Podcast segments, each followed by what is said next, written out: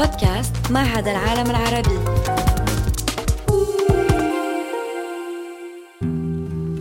يدعوكم معهد العالم العربي إلى استكشاف الإنتاجات الأدبية العربية المعاصرة بأشكالها المختلفة عبر لقاءات مع كتاب وكاتبات. نستضيف في هذه الحلقة الكاتب السوداني حمور زيادة للحديث عن رواياته الغرق حكايات القهر والونس. والآن سنبدأ بقراءة مقتطف منها. تبدو البلاد كما لو صنعت في صدفة ما بلا خطة واضحة وعلى عجل. ولمحبة مجهولة أو اختبار ما منحتها السماء نهرا من الجنة أسمته النيل. يجري هاربا من أعالي الجنوب هابطا إلى قاع الشمال. على جانبيه جاءت الخضرة ثم الصحراء. غزاة ومحتلون وفاتحون ومنهزمون ورحالة وتجار وجيوش دخلت ولم يعرف أحد أين ذهبت. مر وقت طويل. تغير السكان. تغيرت حياتهم والنيل ما تغير. حمل نهر الجنة مراكب الخشب وبوارج الغزاة وجثث الغرقى وضحايا المذابح. غاص فيه المتزوجون والأطفال بعد الختان والنسوة المنجبات بعد النفاس. فاض نهر الجنة كثيرا فقتل. أجدب نهر الجنة كثيرا فأهلك. وكما كان يعود في كل مرة نهر وديع قادم من الجنة. ماذا يفعل هنا؟ لا شيء. إنه يسري متسكعا جوار قرية حجر نارتي التي لا يذكرها أحد. يحتضنها حبيبة غائبة. يشد قبضته عليها هاربة لن يفلتها. تنحدر حجر نارتي من الصحراء القاحلة شرقها فيحتجزها بحر النيل غربا ليمنعها من الهرب. يحنو عليها لكنه قاس ويقسو عليها لكنه حنون. فهو من الجنة وما يأتي من السماء له سبب لكننا أقل شأنا من إدراك حكمته. الحكمة هناك لا نعرفها لكن نصدقها. كالنور للأعمى لم يره لا يدركه لكنه يؤمن به. كل ما نعرفه أن هناك نيل وأنه من الجنة أتى وأنه اليوم يجري في أيام الصيف من شهر مايو. يقترب اليوم من حجر نارتي. يحمل على صفحته بقايا من بقعة جازولين باخرة ما. خشب أكله الماء. قشر ثمرات برتقال رماها مراهقون في مخبأ على مسير النهر. شجيرات فقدت انتصابها فهوت إليه. حشائش تماسكت ثم غلبها تياره فمر بها على البلاد. جثة حمار منتفخة. ما يبدو كأوراق كراسة كرهها تلميذ فأطعمها النهر. مساء الخير جميعا. لقد استمعنا بصوت الكاتب حمور زيادة إلى قراءة للصفحات الأولى من روايته الغرق حكايات القهر والونس. والكتاب الذي ترجمه قيس سعدي ومارسيلا روبينو إلى الفرنسية نشرته سلسلة سندباد في دار نشر أكت سود. وسؤالي الأول من أجل التعرف إلى حضرتك حمور يتمحور حول حبك للأدب. من أين ينبع حبك للأدب؟ هل هي عائلتك أم دراستك؟ أم أنه مصدر آخر؟ أنت والأدب كيف تطورت علاقتكما؟ أه لقد ولدت في مدينة أم درمان العاصمة الشعبية للسودان أه لأسرة من الطبقة المتوسطة أه متعلمة ومحبة للثقافة أه كان والدي الذي هو ميت الآن أه سياسيا ومحاميا من أوائل المحامين كان محبا للتاريخ وعلم الاجتماع والسياسة فكان له مكتبة ضخمة. أما والدتي التي هي شيوعية على المعاش فكانت تحب الأدب أكثر من كل شيء آخر. لذلك كان لها مكتبة أدمية ضخمة نشأت أسفلها. ثم كنت محظوظا بجدة للأم امرأة حكاءة جدا تحفظ كل قصص الأطفال والأساطير. وكنت الابن الوحيد لابنتها البكر فكانت تحكي لي كل يوم آلاف القصص. فقد يبدو ذلك معتادا جدا لم تحدث معجزة لتجعلني أحب الأدب لكني كنت محظوظا بالنشأة في أسرة مثقفة وجده تعشق الأساطير والحكايات. لقد رأينا اذا تأثير ما ورثته عن جدتك ووالديك. لكن ماذا عن ذوقك الشخصي؟ ذوقك الأدبي اليوم. هل تميل إلى قراءة الكتاب العرب أكثر أم الكتاب الغربيين أكثر؟ ما هي قراءاتك الشخصية الأدبية؟ من هم كتابك المفضلون اليوم؟ لدي إعجاب شخصي أه، بأستاذنا وابن بلدنا بلدنا السودان وابن نفس المنطقة التي ينحدر منها والدي في شمال السودان الطيب صالح لأسباب خاصة سأذكرها. فليس فقط لأنه أديب أه، رائع إنما أيضا لأنه قدم لي النموذج. أني عندما عرفت الطيب صالح عرفت أنه أن الأدب ليس بالضرورة آه، أن يكون مهنة الصعاليك والمتسكعين. يمكن أن تكون اديبا وشخصا ناجحا في الحياة. فكان ذلك إلهام بالنسبة لي في شخصيته. هذا ما طمأن والدتي الشيوعية على المعاش على مستقبلي لأنها كانت تخشى علي أن أصبح متسكعا إذا امتهنت الأدب. لكن كان الطيب صالح نموذجا لكيف يمكن أن تكون ناجحا ورجل على قدر من الاحترام وأديب أيضا. آه، لكن طبعا على الجانب الآخر فإن إعجابي بالطيب صالح وجابرييل غارسيا ماركيز وبنجيب محفوظ المصري آه، أعتبر أنهم هم من أهم الأسماء التي أثرت في في طفولتي آه، وأثروا في ما وراء حتى كتاباتهم وأدبهم بشخصياتهم وبآرائهم في الحياة. أعتبر أني لا زلت أتعلم منهم حتى هذه اللحظة. سنتحدث عن هذه الرواية. لقد استمعنا إلى ما يشبه ملخصا أو عرضا صغيرا قدمته بنفسك عن ذوقك الأدبي. ولا يدهشني ذكرك الطيب صالح. فمن المؤكد أنه أحد الكتاب السودانيين النادرين الذين نعرفهم بفضل أعمالهم المترجمة. ولا يدهشني أيضا ذكرك نجيب محفوظ وجابرييل غارسيا ماركيز. بل نلمس شيئا من أسلوبهما في أدبك. لكن كيف أبصرت رواية الغرق حكايات القهر والونس النور؟ انطلاقا من السطور الأولى التي استمعنا إليها في المقدمة. رجل يتمشى على ضفاف النيل يكتشف جثة امرأة تطفو على وجهها. هذه افتتاحية الرواية. هذه بداية الحبكة. كيف أبصرت الرواية النور؟ هل شكلت حادثة ما نقطة الانطلاق لروايتك أم أنها مخيلتك فحسب؟ بدأت الرواية عندي بالمشهد آه، الافتتاحي نفسه هو مشهد حقيقي أنا رأيته في قريتي في شمال السودان آه، حوالي العام 1997 آه، كنا على ضفة النيل ورأينا مصادفة جثمانا يحمله النيل آه، يحمله النيل وقفز الناس إلى المراكب ودخلوا لاستنقاذه. قفزت معهم وأنا لا أجيد السباحة ولا أعرف أي شيء مما ينون عمله لكني وجدت نفسي بفضولي معهم في قلب النهر وكنا على وشك الغرق عندما أنقذنا جثة لفتاة لم يعرف أحد من أين أتت. هل توافق على أن العنصر الوقائعي آي الغريقة التي رأيناها في مستهل الرواية يعطينا انطباعا أننا في بداية رواية بوليسية ولكننا سرعان ما نصل من بعده إلى العقدة وننسى قليلا الغريقات اللواتي يبقين في خلفية الرواية ومن ثم نتحول بسرعة كبيرة إلى رواية اجتماعية وغير بوليسية فما الذي يهمك أكثر؟ هل تهتم بالحياة اليومية في السودان في تلك المدينة التي تدور فيها الرواية أكثر؟ هل توافق على هذا التوصيف؟ نعم أتفق وليس لدي لها تفسير، يعني أنا فعلت نفس الشيء في روايتي الأولى الكونج هي موجودة فقط بالعربية لم تترجم إلى أي لغة. آه الكونج كلها قائمة أيضا في قرية على جريمة قتل، هناك جثة وهناك شخص اعترف بالقتل نعرفه منذ الصفحات الأولى ولكن إلى نهاية الرواية لا نتأكد أنه القاتل ولا نعرف من الذي قتل ولا تهتم الرواية بالبحث خلف السؤال البوليسي إنما تكشف هذه الحادثة طبقات العلاقات بين أهل القرية. عندما نتقدم في قراءة الرواية سرعان ما نكتشف أنه ثمة عائلتان جماعتان بيت الناير وبيت البدري ويدور صراع ومنافسة بين البيتين منذ عقود إلا أننا لا نعرف تماما سبب الخصومة شديدة الحدة بينهما. إنها خصومة على مستوى المصاهرة والاقتصاد والسياسة خصومة عديمة الجدوى وعبثية نوعا ما. وتقع المواجهة بين العائلتين في صلب روايتك. هل هذا ما تود إبرازه في الرواية؟ أنا أعتقد أن الرواية كانت تحاول أن تتحدث عن الصراعات عموما والإزدواجية.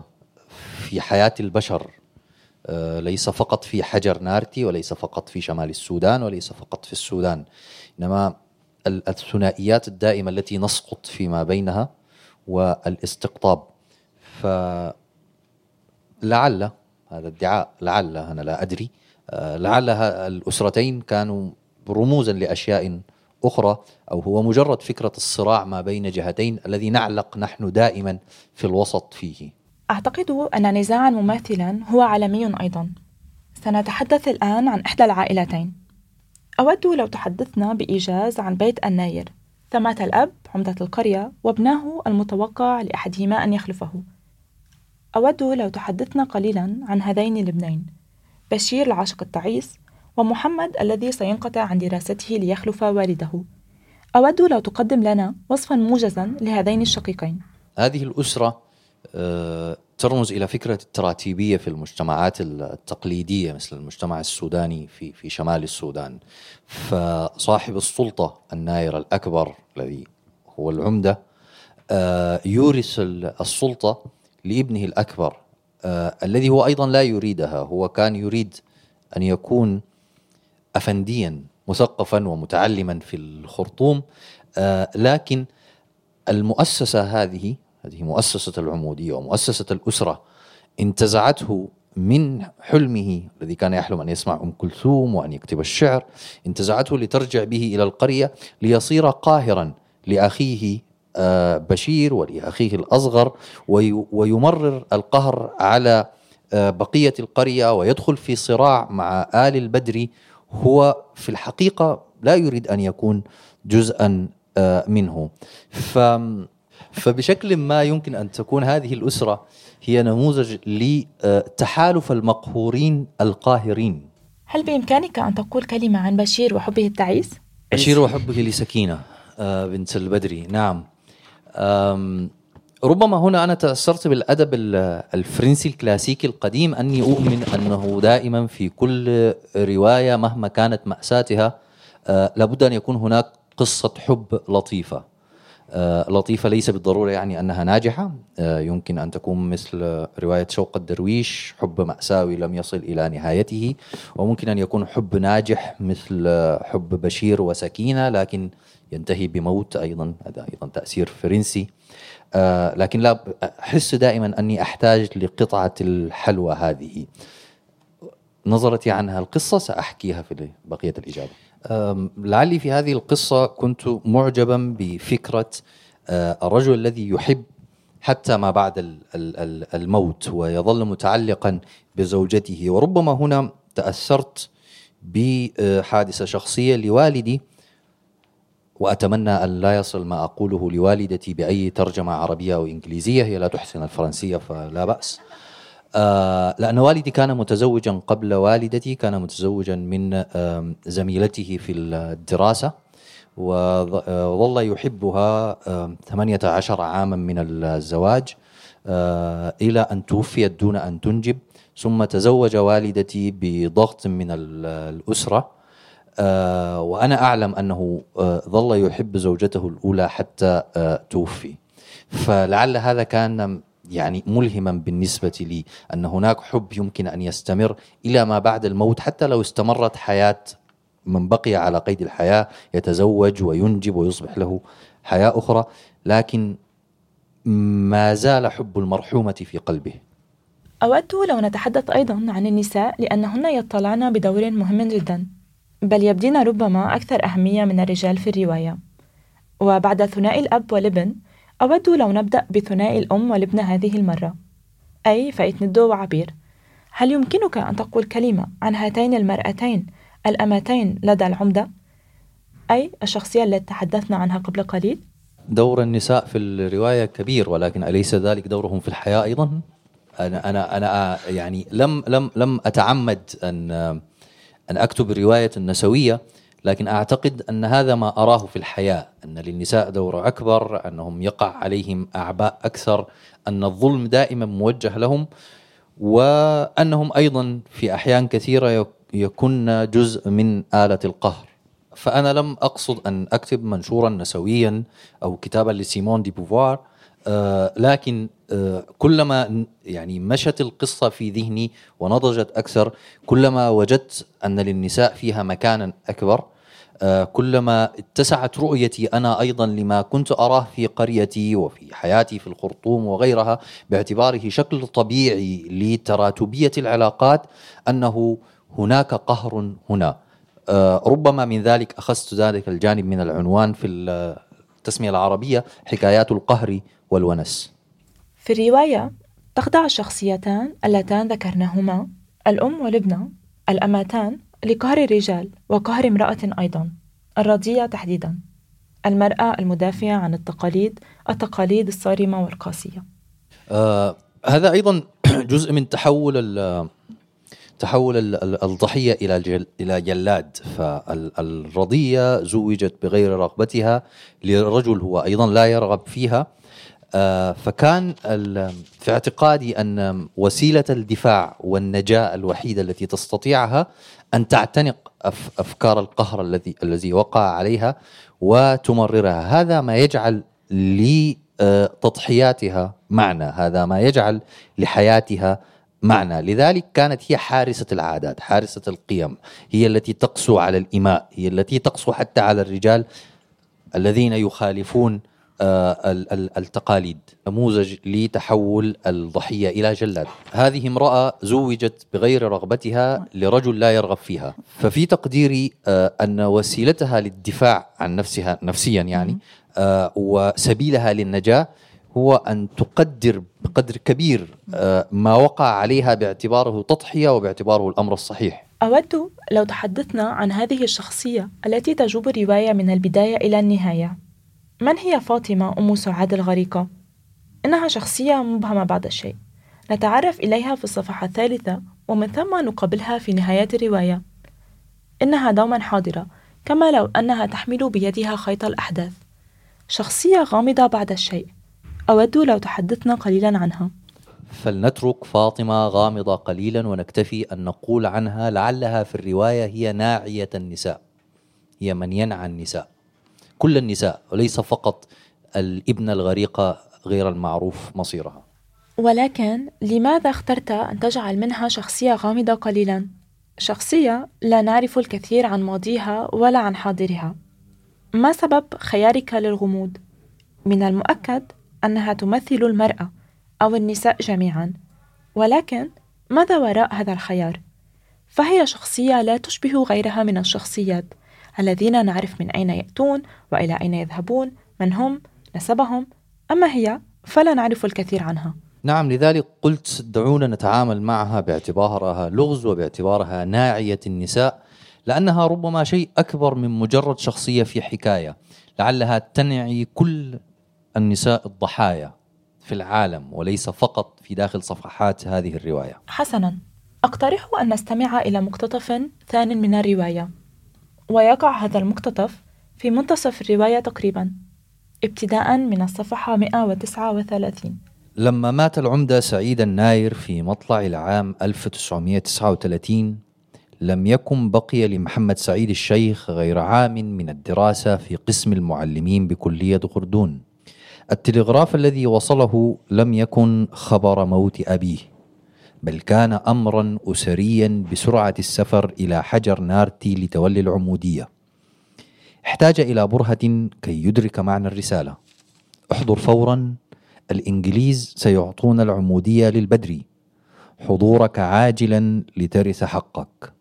هكذا عرف أن أباه مات. لما نزل من الباخرة كان أعمامه الخمسه في انتظاره ورسائل الإنجليز تتتابع تأمر بحسم قرار العمودية. وجد السلطة في انتظاره والزوجة. كانت أياما مضطربة. ترك وراءه جماعات الخريجين يكونون ناديا سياسيا يجمعهم للمطالبة باستقلال البلاد. والعالم يغلي في انتظار حرب تلوح من بعيد.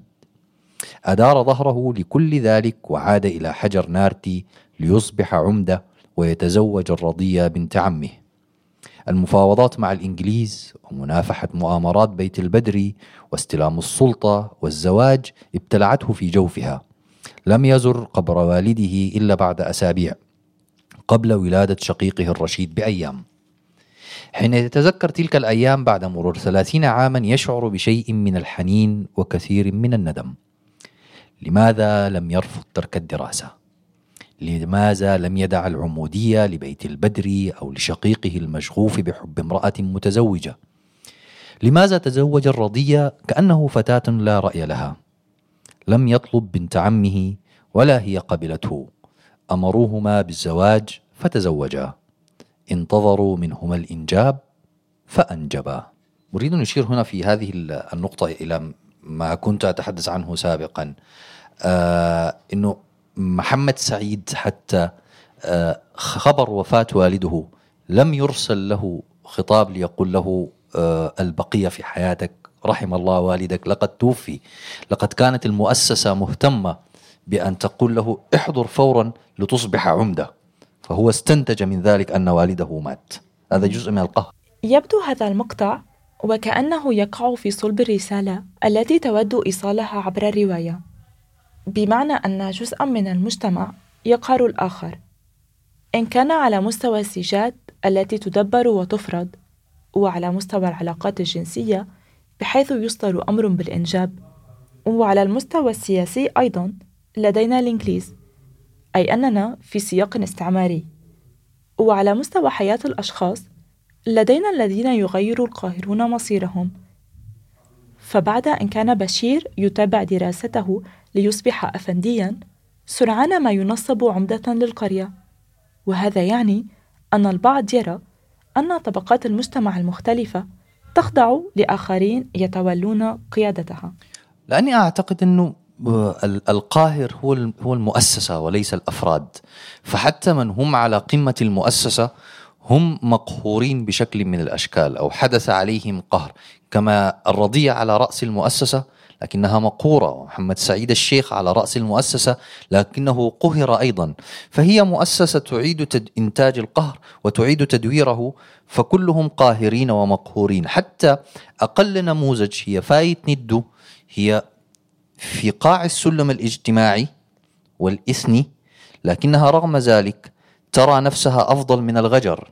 هناك مشهد هي تتعالى فيه على الغجر. فهي هذه دائرة القهر التي لا نستطيع الفكاك منها. آه، لو لم تكن هناك مؤسسة تعيد إنتاج القهر لكانت الحياة جميلة جدا. نقتل هتلر فينتهي الشر. نقتل هذا الدكتاتور فتنتهي المسألة. لكن هناك مؤسسة لا تعتمد على الأفراد. هنا هي تقهر الأفراد وتجعلهم خدما لها. لنتحدث قليلا عن طريقة بنائك للرواية لقد رأينا طريقة نسج الحبكة قليلا هل وضعت مخططا واضحا عندما بدأت الكتابة؟ هل كنت تعرف نهاية الرواية بشكل أو بآخر؟ أم أنك كتبت روايتك مجاريا انسياب القلم أو لوحة المفاتيح بالأحرى؟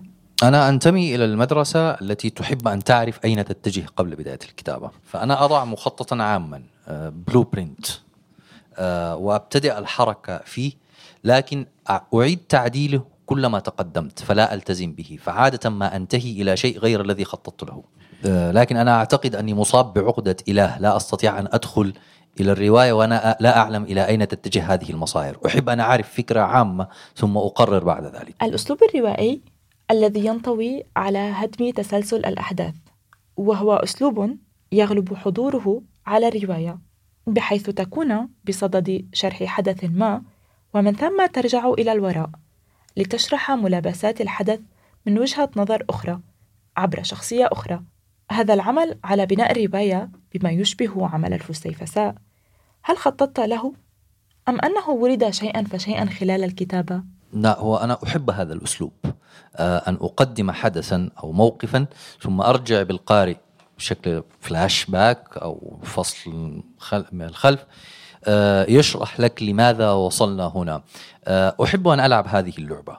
آه، أعتقد أنها مثيرة أنك ترى مشهدا ما أو ترى مواقف للناس ثم أقدم لك بعد ذلك المسببات التي قادت إلى هنا. أعتقد أنها طريقة ناجحة حتى الآن بالنسبة لي على الأقل. نعم أؤكد فعاليه هذا الأسلوب. وثمة عنصر آخر أود لو تتطرق إليه. إنه حس الفكاهة في الرواية. ففي سياق الحديث عن موقف خطير خطير جدا أحيانا بل مؤلم. ثمة قليل من الفكاهة. الفكاهة حاضرة دائما. ولسنا بعيدين هنا عن التندر الشديد. ولكنه حس فكاهي رفيع جدا أيضا.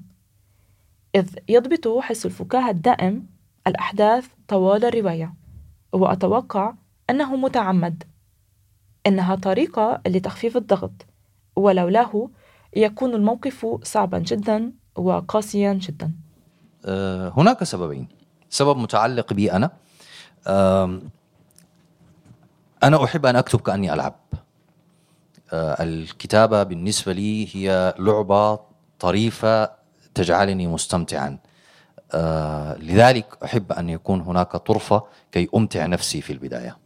السبب الثاني متعلق بالموضوع وبالمجتمع الذي أنا أتكلم عنه آه، في اعتقادي أن هذا ميكانيزم دفاعي لهذه المجتمعات آه، أنها تحول كل مأساة آه، إلى طرفة تحكيها في جلساتها. رأيت ذلك في شتى أنحاء السودان الكبير. دائما في الأرياف وفي القرى الناس تحكي عن المآسي كأنها طرفة وتضحك في النهاية رغم أنها تكون تحكي عن كارثة بكل المنظورات الذي تنظر به إليها ويحكون عن كارثة عن مأساة لكن يستخرجون منها الدعاء أعتقد أن هذا ميكانيزم دفاع وأيضا وضعته في العنوان العربي.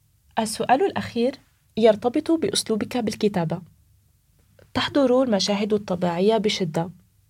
ولقد ذكرت في البداية غابرييل غارسيا ماركيز. وخلال قراءتي للرواية تذكرت غارسيا ماركيز لأن المشاهد الطبيعية تشارك في نصك. فتقول في إحدى الفقرات إن النيل يسخر وإن النخيل يضحك. أي أن الطبيعة تشارك في الرواية؟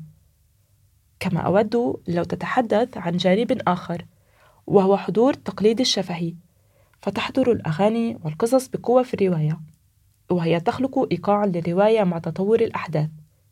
أود إذن لو تتحدث عن هذين الجانبين حضور الطبيعة وحكايات التقليد الشفهي.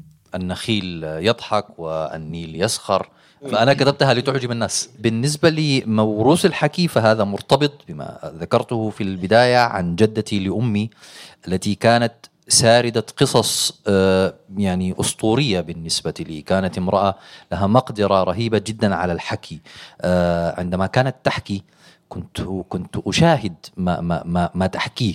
وكانت تمثل أحيانا وتنغم بصوتها الأغاني فارتبط في ذهني في تكويني. ارتبطت الحكاية بأن توجد فيها أغاني شعبية أن يوجد فيها تصوير. هذا ما ينبغي أن يصل إلى القارئ. الجزء الثاني أني آه، أحكي عن آه، منطقة هي مسقط رأس والدي الذي انتقل منه منذ الأربعينيات تقريبا في القرن العشرين وأنا آه، زرتها لأول مرة وأنا عمري 14 سنة تقريبا آه، فكان عندي عين الغريب التي تلاحظ الأشياء الطبيعية بالنسبة لأهل المجتمع لكن أنا أرصدها كشيء مختلف وفي نفس الوقت كان عندي الجرأة أن آه، أحكم عليها أو أن أحكيها لأني بشكل من الأشكال أعتبر أن هذه أرضي وهذا شعبي وهذه منطقتي رغم أني لم أنشأ فيها. شكرا جزيلا. سنستمع الآن إلى المقتطف الثالث والأخير لنختم. ومن ثم أترك لحضرتك الكلام كروائي لتختم هذا اللقاء. سنستمع إلى المقتطف الأخير بصوت الكاتب حمور زيادة. طيب أنا أريد أن أقول شيئا في البداية. آه هذه القصة آه أنا سمعتها في قريتي هذا المقطع آه في العام 1994 عن وفاة أحد أبناء عم والدي. ومن حكوها لأنهم رواة قصص جيدين بالفطرة. حكوها بهذا الترتيب أن هذا الرجل دخل إلى الغرفة ولم يرى شيئا ثم كيف اكتشف شيئا فشيئا أنه ينام إلى جوار الجثمان إلى أن فزع فأنا لم أفعل إنه أن استعدتها منذ عام 94 وصغتها بالفصيح ووضعتها في العمل. لا تنسى الحكايات تلك الليلة. ومن بطن المأساة تخرج الحكاية الهزلية ليضحك بها الناس زمانا. غسل الجثمان وكف وبات الناس في برد الفناء ينتظرون الصباح للدفن. جماعات متفرقة تحيط بالنار الموقدة طلبا للدفء. أكل البرد قلب سليمان الحواتي فتسلل يطلب غرفة دافئة يلوذ بها. كلما مد رأسه في حجرة وجدها مكتظة بالناس والهمس الحزين. مشى في البيت يبحث عن مكان يؤويه. كانت غرفة وحيدة خالية وفي الظلام رأى كتلة سوداء على سرير واحد. هذه غرفة تنكبها الناس. مشى في الظلام نحو السرير. رائحة نفاذة تملأ المكان. همس سائلا عبد الرازق يقسم سليمان الحواتي أنه سمع غمغمة خافتة أكدت ظنه. عبد الرازق سبقه إلى الغرفة واحتل سريرها الوحيد. يقدر اتجاه الرأس ويتمدد عكسه على السرير. القدمان مقاربتان لوجهه. يكز صاحبه بمرفقه ويقول افسح لي مكانا. لا يجيبه ولا يفسح. يكزه مرة أخرى. عبد الرازق افسح قليلا. تملأ الرائحة أنفه. يقترب من القدمين المنتصبتين. رائحة حنوط الجنائز. عبد الرازق يمد يده في الظلام. الجسد بارد متيبس. ينقلب على جنبه الأيمن وينزل يده يتلمس الأرض. فجعه البلل الذي خشيه. رأى سليمان جثثا كثيره ما كان يفزع منهم ولا من قصصهم لكنه لم ينم على سرير جوار جثة من قبل. انخلع قلبه يده على الأرض بللها ماء غسل الجثمان. رائحة الحنوط تمسك به كأنما تحتضنه. يصرخ وينقلب على الأرض. يحبو بهلع وهو يتخبط في الطين البارد. صرخ وصرخ وصرخ. فتح باب الغرفة واندفع خارجا يطارده الرعب. لا تنسى الحكايات ما فعل. يمازحونه زمان بتلك الغفلة وذلك الفزع. حتى محمد سعيد الشيخ سيضحك على هذه الحكاية في اليوم التالي بعد الدفن. سيضحك كثيرا حتى تسيل دموعه. مجددا تختلط الضحكات بالدموع كما على طول أحداث الرواية. إننا نتحدث عن رواية الغرق حكايات القهر والونس للكاتب حمور زيادة. وفي الختام نتوجه بالشكر إلى الكاتب حمور زيادة الذي أجاب على أسئلتنا. لقد استمعتم إلى بودكاست من إنتاج معهد العالم العربي وإخراج Making Waves تابعونا على جميع منصات البودكاست.